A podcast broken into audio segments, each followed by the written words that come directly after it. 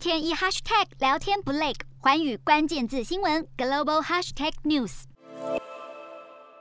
台湾远东集团在中国遭到五个地方执法部门查处，理由是因为涉及环保、消防等违法违规行为，重罚金额超过新台币三亿元。中国对远东集团下重手，引起外界关注，不免让人联想到不久前国台办对外警告重罚台独分子，如今大动作对远东集团进行惩处，背后别有政治意涵。不过，对远东集团的惩处，中国国台办虽然没有明说是为了惩治对台湾绿营提供政治献金，但却表示不允许支持台独、破坏两岸关系的人做出吃锅砸饭的事。国台办意有所指，提及背后的政治动机，确实有意图造成台商的心理压力，迫使许多企业必须恪守政治上的标准。寒蝉效应让台商的政治态度更为低调。中国对台湾民主政治的认知，认为影响政党竞争的关键是政治现金，这恐怕错估且轻忽了台湾民主深化的意义。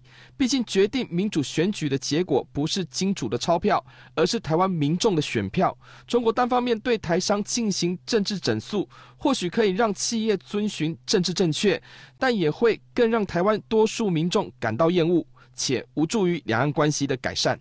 问题是，中国明知这么做并不会对台湾产生恫吓效果，为何还是要大张旗鼓对远东集团下重手？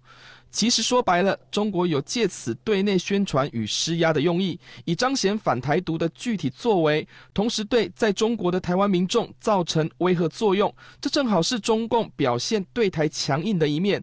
可以想象的未来，远东集团不会是唯一一个受到惩治的台湾企业。只是对台湾来说，或许可以借此来醒思政党接受政治献金的问题。其实不只有远东集团对政党提供政治献金，以台湾阳光法案的意义来看，或许据实申报有透明化的正面价值。但讽刺的是，这正好成了中国对台政治施压的情搜工具。恐怕需要对此有所因应对策。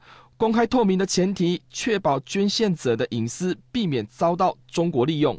另一方面，表面上中国是要打击台独，但却有意造成打击台湾民族的效果。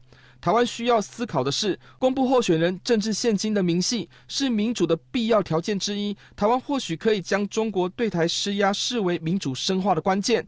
政党或政治人物不再以企业捐款为主，改变选举支出方式，提升市民的小额捐款，对强化民主发展更具正面意义。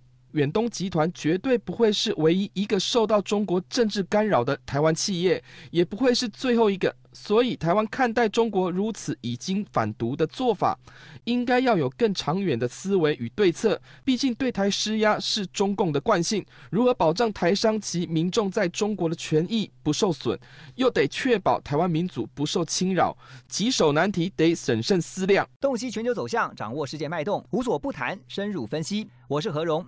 环宇全世界全新升级二点零版，锁定每周三、周六晚间九点，环宇新闻 MOD 五零一中加八五凯播二二二以及 YouTube 频道同步首播，晚间十点完整版就在环宇全世界 YouTube 频道。